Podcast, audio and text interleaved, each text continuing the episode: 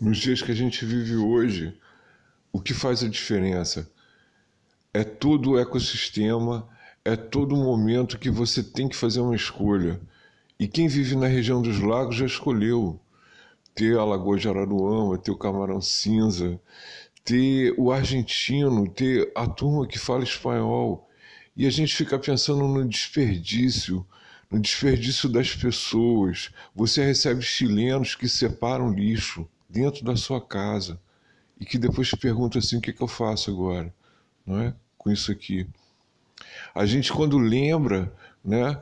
do nosso camarão, a gente quando lembra que está tudo integrado, quer dizer, o que, que é São Pedro, o que, que é Araruama, é a região dos lagos, onde que estão as nossas salinas, cadê o nosso cartão postal?